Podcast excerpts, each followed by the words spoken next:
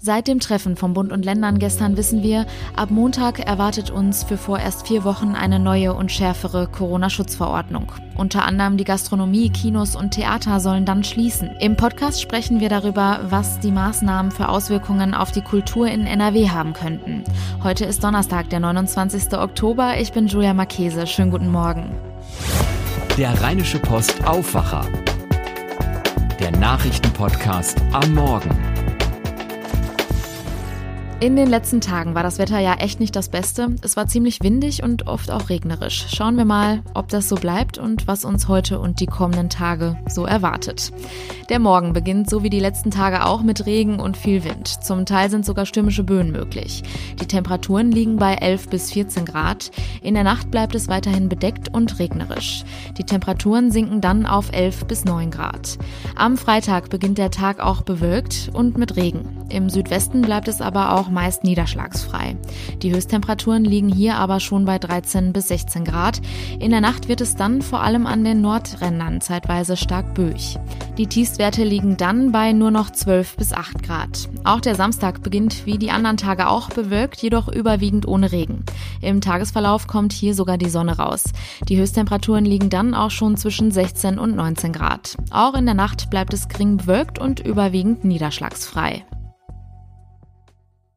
Es war zu erwarten, dass nach den immer weiter steigenden Corona-Infektionszahlen neue, härtere Maßnahmen durch die Politik beschlossen werden, um den rasanten Anstieg zu stoppen. Gestern haben Bund und Länder dann die neuen Corona-Maßnahmen, die ab Montag gelten, verkündet. Es handelt sich dabei um einschneidende Kontaktbeschränkungen und um das Herunterfahren fast aller Freizeitaktivitäten. Hotels, Restaurants, Kinos, Theater oder auch Freizeitsportstätten sollen komplett schließen. Und das, obwohl in der Vergangenheit viel an Hygienekonzepten gearbeitet wurde, die eigentlich bislang den Anschein machten, dass sie gut funktionieren.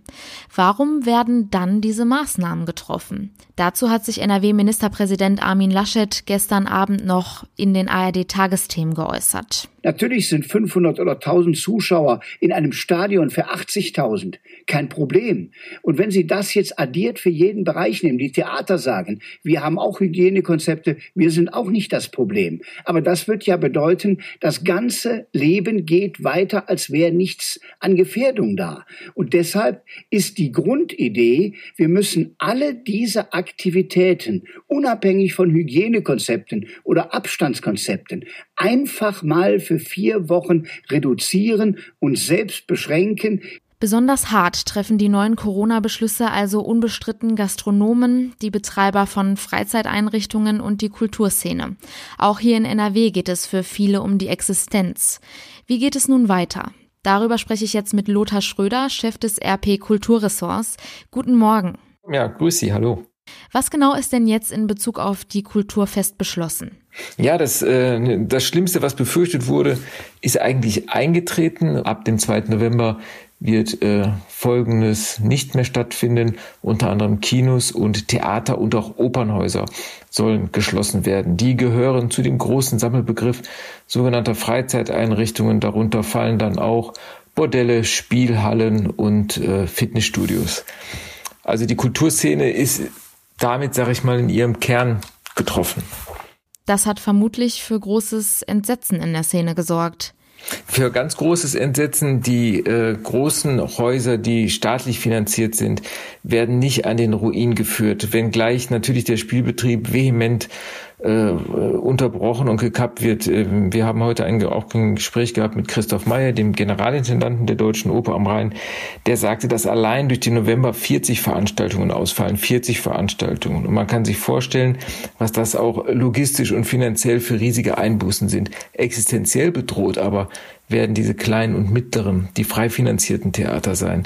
Ähm, das Komödien an der Spitze mit Kai Lorenz hat schon vor geraumer Zeit, vor, vor zwei, drei Wochen angekündigt, äh, dass er kurz vor dem Aussteht. Er hat dann wieder ein neues Hygienekonzept aufgestellt, wollte im November wieder durchstarten äh, und hat jetzt das endgültige ausbekommen. Ähm, ich habe auch versucht, heute mit ihm zu sprechen. Er hat mir eine kurze Mail geschrieben, dass er im Moment sich nicht äußern möchte. Also er schien sehr frustriert und äh, deprimiert zu sein. Also diese ganzen vielen kleinen, mittleren Theater, ähm, das ist jetzt wirklich existenzbedrohend, zumal die ja den ganzen Sommer über schon ähm, mit ganz geringen Einnahmen und mit äh, großen Selbstaufopferungen versucht haben, durchzukommen.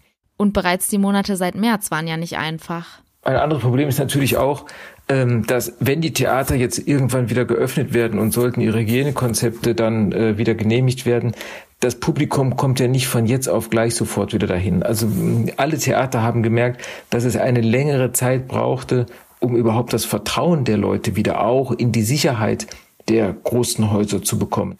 Das ist natürlich jetzt mit diesem Einschnitt fängt man wieder bei Null an und hinzu kommt, und das ist die große Klage der Häuser, es gibt so gut wie keinen Nachweis von Infektionen in den großen Häusern. Es gibt sogar eine Untersuchung von der Technischen Universität Berlin, die nachgewiesen hat, dass in diesen großen Veranstaltungshäusern mit einer guten Belüftungsanlage äh, Aerosole so gut wie kaum vorhanden sind. Und die Hygienekonzepte, die aufgestellt wurden, auch in den Kinos, die waren schon enorm. Das Düsseldorfer Schauspielhaus, großes Haus, fast knapp 800 Leute.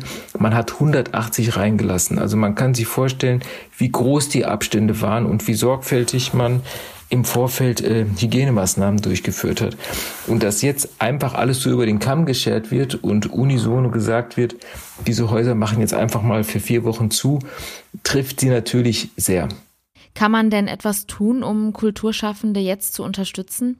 Es gab ja von verschiedenen Häusern die Möglichkeit, dass man Karten kaufen konnte für Veranstaltungen, die abgesagt wurden, mit dem Versprechen, äh, vielleicht im Winter, vielleicht im Frühjahr, vielleicht im nächsten Sommer. Im Grunde genommen waren es eigentlich Spenden. Ich denke mal, sowas wird es auch wieder geben.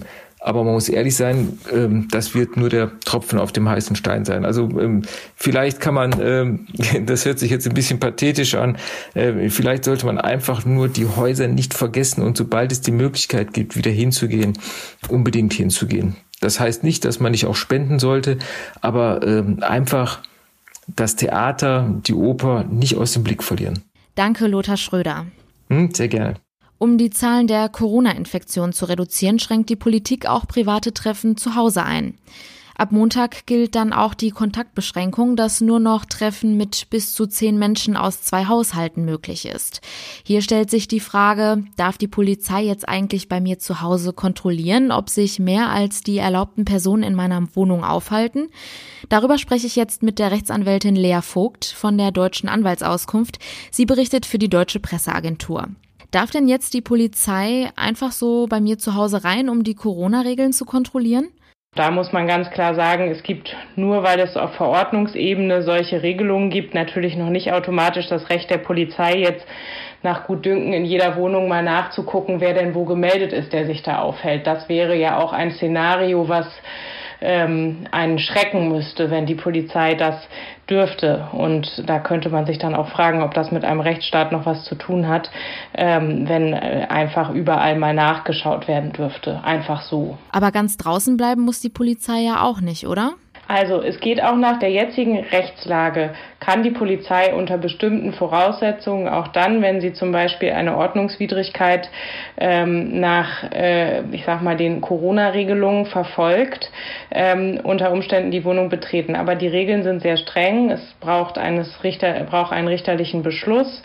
Ähm, und es geht eben auch nur dann, wenn das zur Aufklärung einer möglichen Ordnungswidrigkeit zwingend erforderlich ist. Das heißt nicht, um einfach mal nachzugucken und auch nur dann, wenn es eben verhältnismäßig ist, wenn es also um schwerwiegende Verstöße gehen würde. Könnte die Polizei an dieser Stelle im Kampf gegen Corona von der Politik mit mehr Kompetenzen ausgestattet werden? Da jetzt weiter das, äh, den grundrechtlichen Anspruch auf Unverletzlichkeit der Wohnung aufzuweichen, halte ich für äußerst problematisch und auch überhaupt nicht erforderlich. Es ist sowieso nicht anzunehmen, dass die Polizei und die Ordnungsämter in der Lage sind, im nennenswerten Umfang private Wohnungen jetzt auf Corona-Verstöße zu kontrollieren. Das wäre also reine Symbolpolitik und das aber auf Kosten der Grundrechte.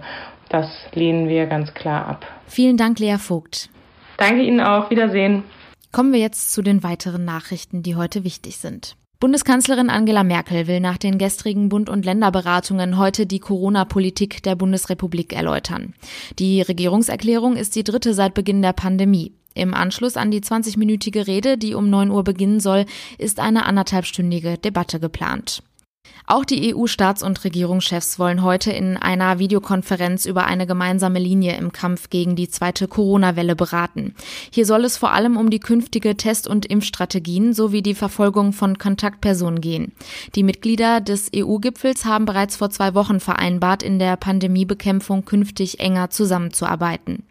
Ein 40-jähriger Mann muss sich heute wegen Totschlags vor dem Landgericht Mönchengladbach verantworten. Er soll nach einem Streit seine schwangere Freundin in der gemeinsamen Wohnung getötet haben. Der Mann soll die Leiche der Frau zunächst unter seinem Bett versteckt haben. Erst Tage später soll er die Frau im Bettbezug und Müllsäcken eingewickelt in einem Feldgebiet in der Nähe abgelegt haben. Anfang Mai, zwei Monate nach der Tat, wurde der 40-jährige von der Polizei festgenommen. Er führte die Beamten erst dann zu der Leiche. Die Bundesagentur für Arbeit gibt die Statistik für den Arbeitsmarkt im Monat Oktober bekannt. Allgemein wird mit einem leichten Rückgang der Zahl der Arbeitslosen gerechnet. Der rapide Anstieg der Corona-Infektionszahlen in den vergangenen zwei Wochen wurde in den Zahlen jedoch noch nicht berücksichtigt. Das Oberlandesgericht Köln verhandelt heute über ein Plakat der Sängerin Tina Turner. Konkret geht es um ein Werbeplakat für die Show Simply the Best, die Tina Turner Show, auf dem eine Doppelgängerin zu sehen ist. Bereits zu Beginn diesen Jahres hatte die Sängerin dazu vor dem Kölner Landgericht ein Klageverfahren gegen einen bayerischen Tourveranstalter gewonnen. Die Richter urteilten, dass dieses Plakat den Eindruck vermitteln würde, dass die echte Sängerin mitwirke oder sogar selbst auftrete. Gegen diese Entscheidung hat nun der betroffene Tourveranstalter Veranstalter Berufung eingelegt. Eine Entscheidung wird heute noch nicht erwartet. Und das war der Rheinische Post Aufwacher vom 29. Oktober 2020. Wenn ihr uns etwas sagen möchtet, schreibt uns gerne an aufwacher.rp-online.de. Mehr Nachrichten gibt es dann heute Nachmittag im Aufwacher News Update und jederzeit auf RP Online. Ich bin Julia Marchese, kommt gut in den Tag. Ciao. Mehr bei uns im Netz www.rp-online.de